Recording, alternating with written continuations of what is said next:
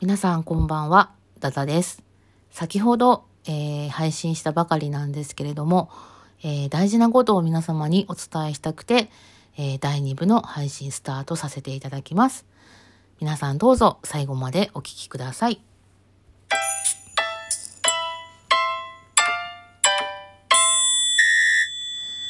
改めまして、ダダです。ね、配信したばかりでね、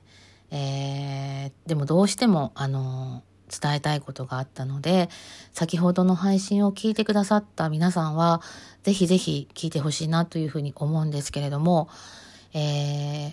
私のストレス解消法とはということでね、お話しさせていただいたんですが、えー、やはりね、あの皆さんそれぞれのストレスとか悩みがあると思うんです。で、私の場合はさっき言ったような、あの、歌ったりとか、えー、映画を見たりとか、料理を作ったり食べたりとかっていうことで、えー、解消してますよって言っていて、で、まあいろいろね、あの悩みがあったとしても、そういったことは、まあ、あの、あんまり人には話さず自分の中で解決するようにしてますってことを言ってました。えー、これはですね、私に限ったことなので、えー、ぜひぜひね、皆さんの場合は、あの、お近くにね、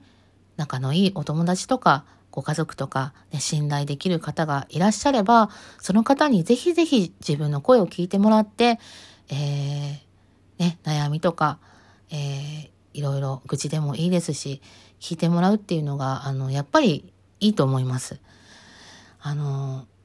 自分の言葉を、えー、聞いてもらうっていうのは本当にね、すごく大事なことであり、それだけでも安心感っていうのがね、大きいと思います。で、思ってることを、えー、言葉にする、声にするっていうことは、本当にね、えー、必要なことであって、自分の中に留めておく必要っていうのはないと思うんですね。うん、特に辛いことや苦しいことっていうのは、あの、吐き出してね、海を出してあげるっていうことは大事なので、それによってね、自分が潰れてしまったり、えー、体調を崩してしまうっていうのは、本当にこんな残念なことはないので、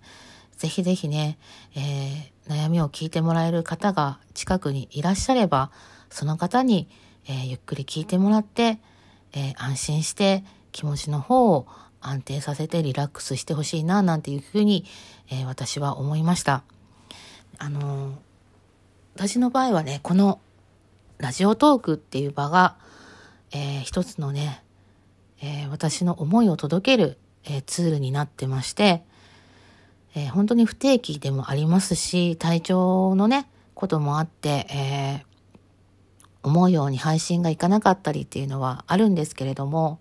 それでもこういう場っていうのが自分にはあるっていうことが本当に、えありがたいなっていうふうに思ってます。あのー、さっきのね、えー、職場での、えー、いろんな私の感じたこととか、あのあるんですけれども、実はですね、まあ、これも、うん、話すこともどうなのかなっていうのはあったんですけど、やっぱり、えー、聞いてくださってるリスナーの方が、えー、私のようになってほしくないなっていう気持ちがね、あの後、えー、配信が終わった後に、えー、心の中に、えー、残ってまして、えー、どうしても伝えたいなと思ったので、えー、これから話させてもらおうと思ってます。あの、私、まあ、6年近くですね、えー、勤めていました。で、あの、そのね、6年間の間で、2度、えー、入院をしてます。原因は、えー、仕事による過労です。で、1度目の入院の時はですね、あの、まあ、本当にね、えー、頑張りすぎてたな、自分がって思っていて、まあ、その時も、倒れるまでも、えー、このままいけば、自分の体がね、えー、限界になるなっていうのを思いながら仕事を続けてたんですよ。で、ある時倒れまして入院を、えー、しました。で、そしてまた翌年です。翌年の同じぐらいの、えー、季節に、えー、またこれも過労で、去年と同じように過労で倒れて、えー、入院しました。この時点で私はもう仕事復帰ができないなと思って、辞める覚悟でいました。あの、自分の、えー、気持ちもですね、悔しいというか残念なんですが、えー、これ以上周りに迷惑をかけられないということで、えー、あの、退院してね、戻る時には、あやめますということを伝えようと思っていました。でも、その時に、えー、そんなことでは、あやめてもらわないよっていうことで、えー、まあ、そのままで、えー、また、あ休養を取って、えー、仕事を復帰したわけなんですけれども、えー、おととしですかね、あの、今度はね、仕事中に、えー、先輩にね、呼ばれたんです。で、呼ばれたというか、えー、まあ、白衣をですね、引っ張られる形でね、ちょっとちょっとっていう感じで引きずり、引きずりっていう言い方は良くないですけど、まあ、引っ張られたんです。かなり強引に。で、何をするんだろうと思って、ちょっと乱暴だなと思って、で、まあ、スタッフルームに入ら、入ったんですけども、その時に、えー、ちょっとこの鏡を見てって言われて、私のですね、えー、頭を、えー、見たらば、え、円形脱毛症、500円玉ぐらいの、えーまあ、円形脱毛症が一つ見つかって、で、その周りにも斑点のように、えー、脱毛している箇所が見つかりました。私はね、あの、家計的に、えー、割とね、髪のツヤとか、髪のしっかりした、あの、えー、おばあちゃんのね、えー、髪型もね、あの、似てるんですけども、えー、まあ、白髪も少なくて、えー、髪の毛も抜けずにね、えー、生涯を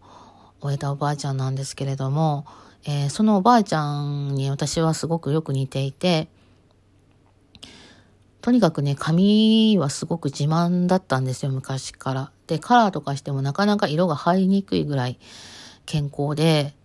で、まあ、将来ね、髪が抜けることはないっていうふうにずっと思ってたんで、あの、美容院でのお手入れもすごく、あの、丁寧にしてもらって、もう髪だけは、あの、綺麗に、えー、しようっていうふうに思って、えー、ケアをしてたんですけれども、まあ、そこにですね、円形脱毛症が、えー、できていて、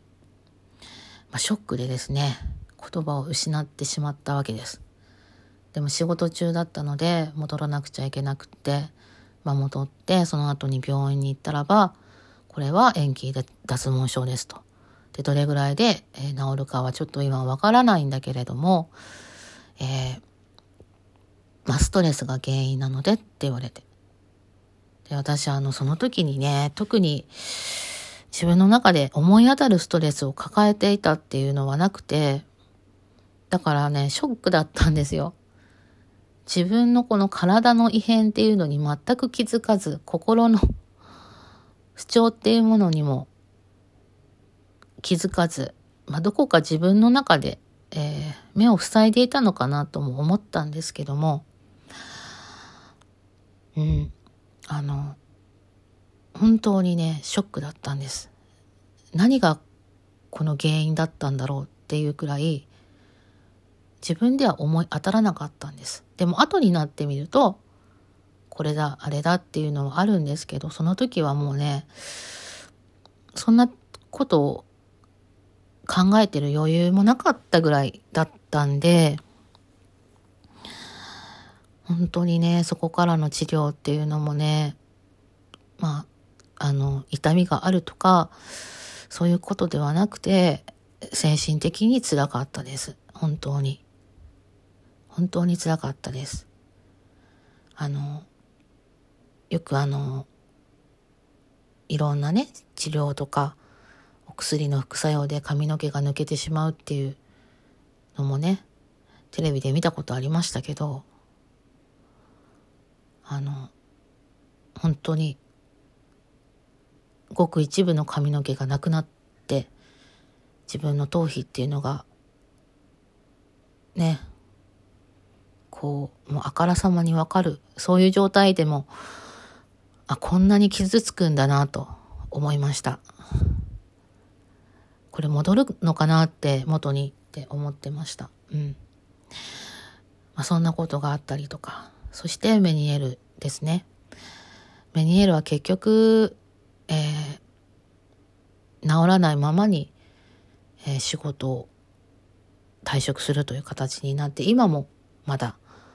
症状がこの今もあります。耳鳴り今してます。なのでね、どうか体のことだけは大事にしてほしいので、皆さん、あの、本当に、え相談できることがあれば、いろんな人に聞いてもらってください。今日はそれだけがどうしても痛くて、えー、第2部の配信になりました。えー、皆さん最後まで聞いてくださってありがとうございます。私のようにならないでください。どうか皆さんお元気で。それじゃ、また。